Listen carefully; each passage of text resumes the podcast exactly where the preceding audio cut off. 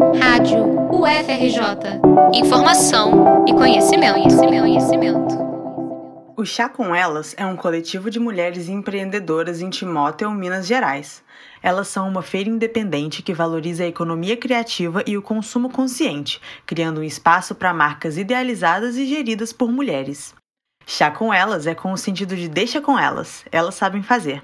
A feira criativa é formada por vários negócios. Tem de tudo: brechó, padaria, papelaria artesanal, marcas de roupas e acessórios. A gente começou a tentar trabalhar um formato que além da economia colaborativa, além da, do, do empreendedorismo criativo, a gente tivesse o foco no empreendedorismo feminino. A Roberta é jornalista e já teve vários encontros com o empreendedorismo na sua vida. Ela esteve no início do Chá com Elas e abriu o espaço Diversas Brechó, com sua sócia Regiane Faioli. A moda garimpada no Diversas passa por um trabalho cuidadoso de curadoria, limpeza e até customização de peças. São roupas que contam histórias você ressignificar a cadeia produtiva, você ressignificar o uso, você a, aproveitar, digamos, aquilo que está sobrando, aquilo que é abundante. Eu hoje eu sou muito mais crítica e eu sou muito mais preocupada com o impacto, porque todos nós, é, a partir do momento que a gente escolhe é, comprar de loja tal, loja assim, assado, sim, a gente tem que pensar no impacto que as nossas escolhas estão gerando.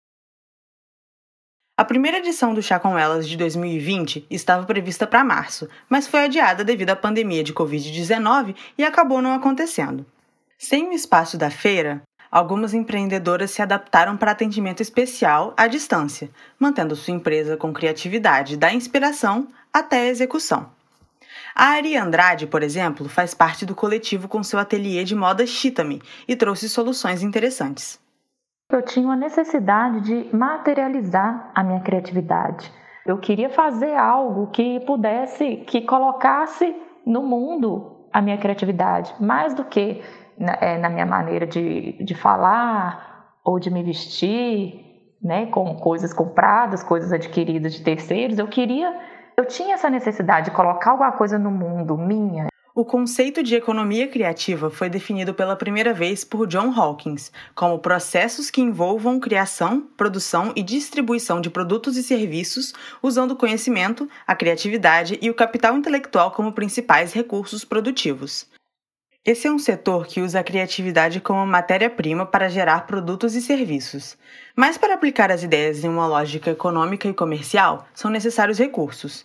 A Letícia Santos é publicitária e criadora da papelaria afetiva Lele Paper e faz parte do Chá com Elas. O Chá com Elas é nosso, né? É das mulheres que empreendem no Vale do Aço.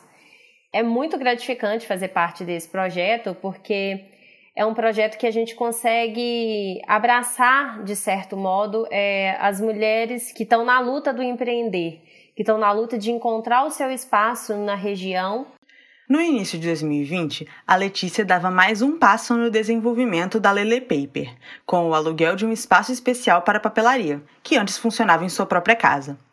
Dois meses depois, tudo mudou com a pandemia de Covid-19. A continuação da mentoria do Sebrae delas nesse momento de incerteza foi importante para a adaptação da Lele Paper. A Letícia encontrou nas redes sociais um espaço para divulgação e venda de produtos, já que a feirinha não era mais uma opção a gente sempre tem um suporte de outras mulheres ali no meio desse, desse empreendedorismo que é uma montanha russa infinita, né? Esse aprendizado influenciou e influencia muito no meu negócio, porque a cada mudança que tem no seu negócio, a cada mudança que tem que ser feita, você consegue se, se readaptar, se reinventar e adequar a tudo isso.